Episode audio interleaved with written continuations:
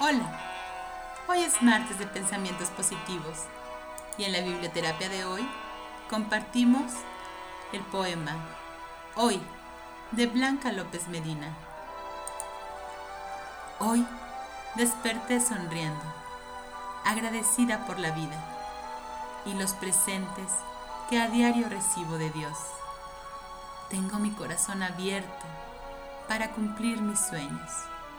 Quiero ver en cada dificultad una oportunidad para aprender una lección.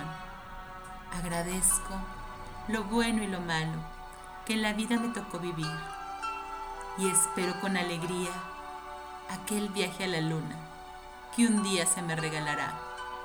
Buen día para ti. Abrazos.